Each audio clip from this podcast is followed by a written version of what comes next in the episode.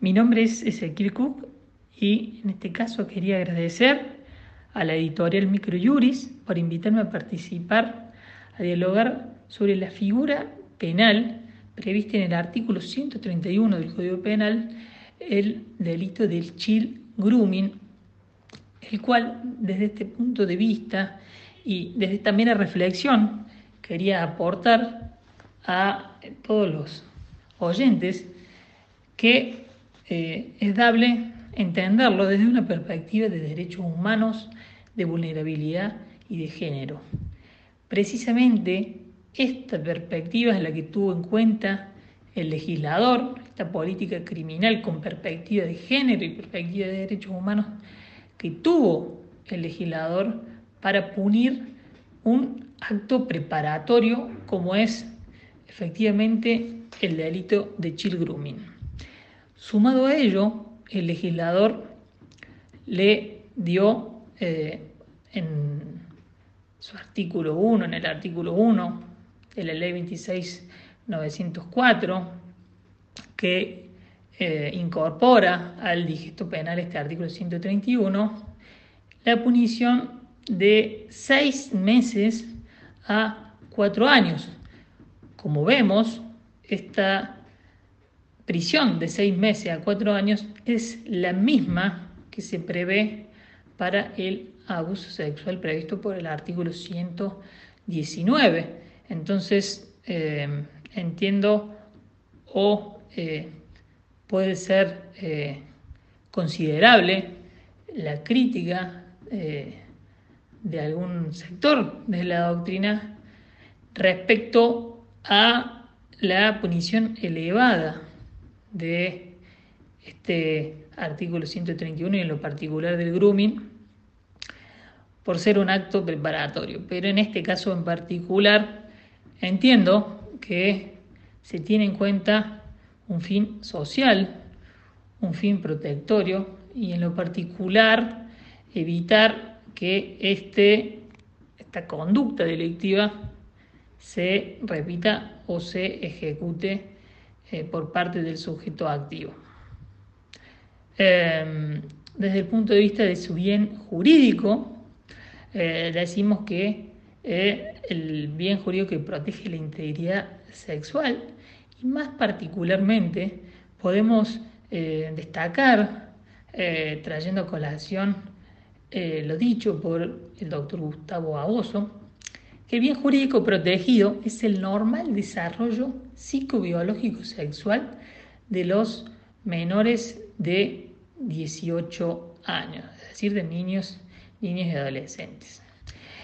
En cuanto a la cuestión del tipo subjetivo, en este caso, es dable destacar que estamos ante un dolo directo con un especial elemento subjetivo, y es el propósito de cometer un delito contra la integridad sexual de menor, es decir, el contacto por vías telemáticas con fines de cometer posteriormente un delito que atente contra la integridad sexual del menor. Eh, en cuanto al sujeto activo, eh, desde el punto de vista del tipo objetivo y el elemento normativo, decimos que es un delito que puede ser cometido por cualquier persona y se incluye eh, parte de la doctrina, gran parte de la doctrina, incluye a los menores imputables como eventuales sujetos activos. En lo que refiere al sujeto pasivo, eh, decimos que puede ser o es cualquier menor sin distingo adicional alguno. Respecto a la tentativa, trayendo a colación lo dicho por el doctor Arocena y el doctor Valcarce, podemos decir que si bien existe eh, posibilidad eh, desde el punto de vista fáctico de alguna tentativa inacabada o acabada, eh, normativamente sería imposible hablar de tentativa para este delito, ya que podríamos hablar que se estaría violando el principio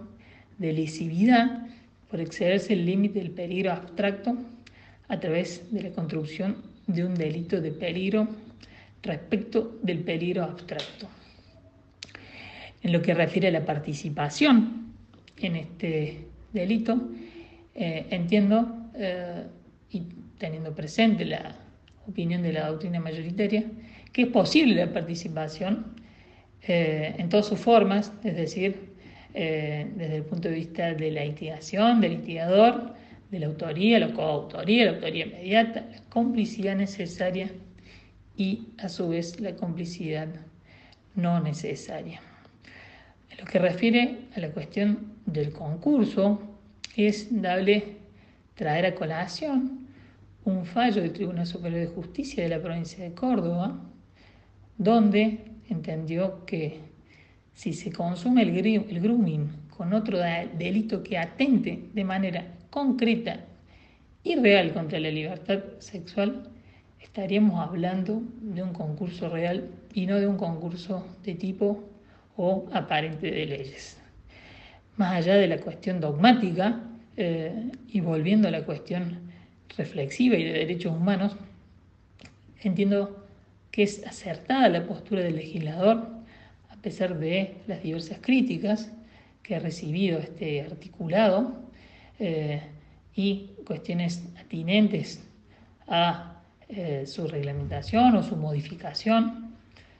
Eh, entiendo acertada la postura del legislador de punir un acto preparatorio por las consideraciones especiales que puede traer o los efectos perjudiciales que puede traer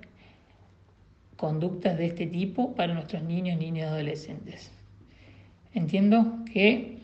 la cuestión puede reformarse y el artículo puede reformarse, pero más allá de esa cuestión y sin tener en cuenta este aspecto, me quedo, como les dije anteriormente, con esta necesidad intuitiva y protectoria de cuidar y proteger integralmente a nuestros niños, niñas y adolescentes a tenor de la Convención Internacional sobre los Derechos del Niño y otras convenciones afines, como puede ser la Convención de Belén do Pará o Convención Internacional de la CEDAW, para tener presentes estas normativas convencionales de manera indirecta o directa eh, y relacionarlas justamente con los fines que tuvo en cuenta el legislador a la hora de sancionar el chile grooming. Espero que les haya sido de utilidad y nos vemos en un próximo encuentro. Muchas gracias.